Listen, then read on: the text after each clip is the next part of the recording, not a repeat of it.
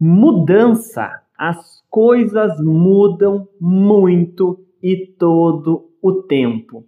Portanto, como será que podemos nos manter antenados frente a um mundo cheio de informação e transformação? Olá, Alexandre, tudo bem? Que bom estarmos novamente aqui, né, discutindo questões a respeito do ensino e aprendizagem e a questão que você trouxe ela é bem interessante de pensarmos, né? Porque vivemos realmente num mundo de constantes mudanças e essas mudanças elas impactam no nosso trabalho, impactam na nossa vida como um todo. E a respeito disso, a tua fala até me provocou a pensar, porque tem um livro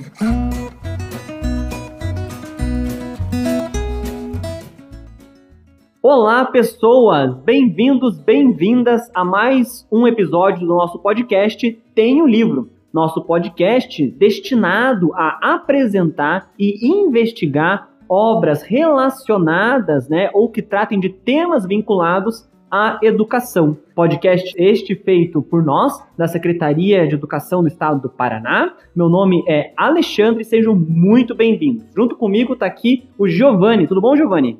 Olá, Alexandre, tudo bem? Olá a todos que estão nos acompanhando. Muito bem, então, pessoal. No episódio de hoje, a gente vai tratar da obra Elástico como o pensamento flexível pode mudar nossas vidas. Obra esta de um físico, mas que tem obras dedicadas à divulgação científica, né? Que é o Leonard Milodinov.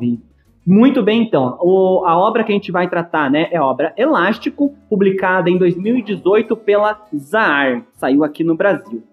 Muito bem, então, Giovanni. Então, nós temos essa obra que trata justamente né, de como a gente pode ter uma, uma nova perspectiva na, na parte cognitiva né, da resolução de problemas frente a, ao mundo que está à nossa volta e aos temas que estão relacionados a isso. Né? Então, a partir do que o, o autor apresenta para gente, qual seria esse desafio de enxergar além da ordem que já existe, além dessa primeira impressão que nós temos do mundo, né? De que forma isso está vinculado, portanto, a este pensamento flexível. E acho que até podemos já fazer um link com a relação do processo de ensino-aprendizagem. Como isso tem interferência, né, no processo de ensino-aprendizagem? Bacana, Alexandre. É, até para responder essa questão, inicialmente eu quero fazer um apanhado geral né, sobre a obra, também importante para quem está nos acompanhando.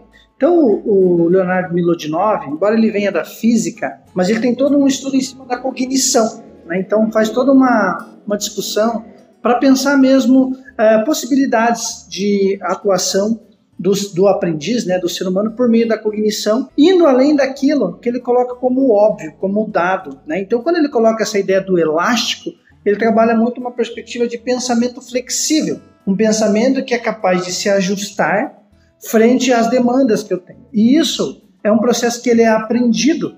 Né? Nós, cognitivamente, nós temos é, uma ideia e uma tendência até por uma questão mesmo evolutiva, de irmos naquilo que é mais seguro para mim, mais óbvio. Quando eu vou nessa situação, cognitivamente eu me desgasto menos, né? Então, ah, a resposta é essa, pronto, né? Eu não tenho tanto esforço em estar tá pensando sobre outras possibilidades. E o Leonardo Milodinov, ele vem trabalhando justamente nessa ideia, de eu flexibilizar, de eu ver possibilidade onde necessariamente, num primeiro momento, não há né, de fazer todo esse trabalho de investigação para ver é, essas possibilidades. Por isso que ele fala de ir além da ordem existente. E aí, quando ele diz desse, desse, desafio né, de ir além da ordem existente, ele trabalha muito com essa ideia de eu parar e investigar a possibilidade, de eu colocar num exercício de suspeição, né, que seria aquele exercício de suspeita. Tá, eu sempre fiz assim, mas será que essa é a única maneira mesmo que há de fazer? Há outras possibilidades que eu posso utilizar? há outras ferramentas e nós, sobretudo na rede estadual de educação, estamos passando por um momento é, quando a gente pensa na questão do próprio Se Liga, né, que é esse programa de recuperação da aprendizagem. Aqui, essa ideia do Leonardo Milodinov do pensamento flexível, do pensamento elástico, ela cabe bem, porque será que a maneira como nós fizemos é a única?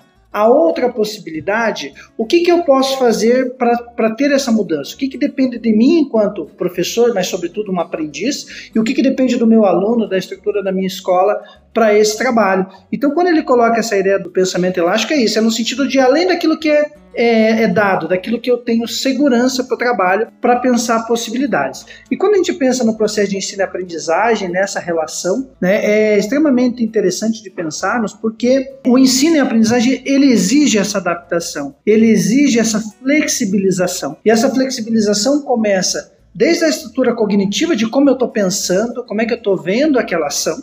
A, a, partir desse, desse olhar que eu tenho de ver uma nova possibilidade, eu posso flexibilizar as minhas ações, as ferramentas que eu utilizo, as estratégias que eu estou utilizando. Então, a respeito do que você trouxe, esse livro é muito interessante e vale a pena porque ele traz toda uma ideia de que eu tenho que fazer esse exercício de flexibilizar. E nesse processo, ele traz uma questão bem interessante que diz assim: o nosso maior desafio não é pensar no novo, mas deixar daquilo que eu já tenho segurança em fazer. Isso é, é, é o, grande desafio. Eu, mesmo aquilo que eu sei que tem dado certo na minha prática, que eu sou mais familiarizado, eu buscar uma alternativa diferente. Então, o pensamento flexível passa por isso. Mas, novamente, a ideia da flexibilização que ele traz também, Alexandre, vale ressaltar, porque é justamente da perspectiva do elástico, que eu amplio, mas eu não perco o ponto de partida flexibilizar para ele também não é um laissez-faire, ah, faz de qualquer jeito. Não. Amplia as possibilidades, tenta ver outras possibilidades onde aparentemente não há, mas sem perder o ponto de partida do trabalho. Muito bacana, Giovanni, e a gente até tem como ponto, contraponto, digamos, né, a, ao pensamento flexível, né, o pensamento especializado. Então, de que forma, se esse pensamento flexível tem essas vantagens, de que modo esse pensamento especializado pode dificultar o desenvolvimento de novas possibilidades? Ótima pergunta, Alexandre. Porque quando você e ele discute isso, essa ideia do pensamento especializado, o pensamento especializado ele tem uma tendência a eu focar muito em uma ação. Então, quando você pensa a ideia de especialização, ela tem um exercício de aprofundamento de algo, né? de de direcionar para esse ponto. Ah, eu sou especialista nisso. Ah, eu sou especialista naquilo. Como se todas as ações elas é, se justificassem por essa minha especialização ou especialidade, né, melhor dizendo, ou por aquela outra especialidade. E ele vem discutindo justamente isso. O quanto o pensamento especializado ele pode é, nos ajudar em termos de conhecer mais um ponto, mas ele pode também ser limitador porque eu não vejo outras possibilidades. A gente pode dar um exemplo de pensamento especializado do professor daquela prática que ele fez e que ele, sei lá, fez uma especialização sobre aquele assunto, fez vários cursos e ele justifica toda a ação por aquele elemento. Mas a sociedade muda, né? A sociedade está em transformação. Foi o início da, da, da sua conversa com, comigo aqui. E é nesse sentido que ele coloca. A, especiali a especialização de pensamento e de ação, não de curso, mas de pensamento e ação, ela é importante eu ter uma ação especializada, mas ela não pode ser fechada em si mesmo. Porque se ela for fechada em si mesmo, diante de uma demanda nova, algo que eu não espero, eu não sei o que fazer, porque eu vou tentar justificar sempre por aquele ponto. Então ele traz essa ideia muito interessante também, o quanto o pensamento especializado pode, não é que dificulta, mas ele pode dificultar uma ação mais ampla, ver outras possibilidades além da ordem existente. Ele não seria, portanto, um anulador, digamos assim, né, da resolução de problemas, mas talvez um certo limitador em certo aspecto, né? Interessante. E quando a gente pensa, então, no trabalho docente, né, da ação do, do professor, realmente, né? Como é que esse pensamento flexível pode ajudar o professor no desenvolvimento de um trabalho mais condizente, digamos assim, né, com as necessidades de aprendizagem dos meus estudantes lá da minha sala de aula? É, ótima pergunta, Alexandre. O primeiro, o primeiro ponto a ser pensado, né, a esse respeito, que o autor nos provoca a pensar, é o olhar para si, né? Você, professor, como eu fiz? Você, pedagogo, né, que está nos acompanhando, você, diretor, como eu fiz a minha ação? Como eu faço geralmente? Essa é a única possibilidade que eu tenho? Não é? Há outros caminhos que eu posso desenvolver? Todos aprendem exatamente da maneira como eu estou tratando? Não necessariamente. Então, para nós, o que é importante de, de, ressaltar quando se pensa nessa, nessa ideia do pensamento flexível? Primeiro, o olhar do professor para si mesmo sobre as suas possibilidades. A partir dessas possibilidades, eu vou tentar fazer ajustes né, a respeito de estratégias, metodologias de trabalho. Mas possibilidades está em olhar para a ferramenta, em olhar para o material que ele tem, seja ele físico, seja o material cognitivo, como é que meu aluno pensa, o que, que meu aluno entende desse assunto, para ver algumas possibilidades ali de trabalho. Esse é um ponto importante para nós, porque o processo de ensino e aprendizagem, ele requer sobretudo adaptação de estratégias, né? Se nossos alunos aprendem de maneira diferente, o professor não pode necessariamente ensinar todos da mesma forma. Então, nesse sentido, o pensamento flexível vem para ajudar o professor ter esse olhar sobre outras possibilidades do seu trabalho e da, do, das ferramentas e materiais que ele tem, para a partir disso poder ajustar o seu trabalho em função das necessidades de ensino e de aprendizagem dos nossos alunos. Vale lembrar, é, Alexandre, que nós temos por característica, até eu comentei inicialmente, é, essa ideia daquilo que é mais seguro, mais imediato. Isso, quando acontece, me inviabiliza. Né, de eu, por exemplo, pensar outras possibilidades, outras questões de trabalho. Isso tem, é, estamos falando do livro do Leonardo Milodinov, mas tem um outro livro que aprofunda essa ideia do Daniel Kahneman que se chama Rápido e Devagar, Duas Formas de Pensar.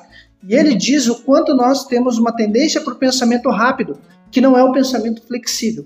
Pensamento rápido é isso ou é aquilo. Agora, o pensamento devagar ou pensamento flexível, como ele traz, ele requer de nós um exercício maior, inclusive até de, de nível cognitivo. Né? A gente sai de uma área do córtex, por exemplo, para um pensamento mais rápido, de resposta imediata. E quando eu penso no pensamento é, devagar, no pensamento elástico, a gente tem como trabalho um processo invertido que começa lá no hipocampo que é uma área mais profunda do cérebro, vamos colocar assim, que exige de nós um olhar mais minucioso, mais atento. E isso para nós é importante. O professor pode, mediante essa ideia do pensamento elástico, de colocar sobre dúvida, sobre suspeição, de pensar outras possibilidades, de ver algo que não é tão imediato assim, uma possibilidade onde no primeiro momento não há, para a partir dessas, dessas possibilidades poder ajustar a sua ação, né, ajustar o seu processo de ensino.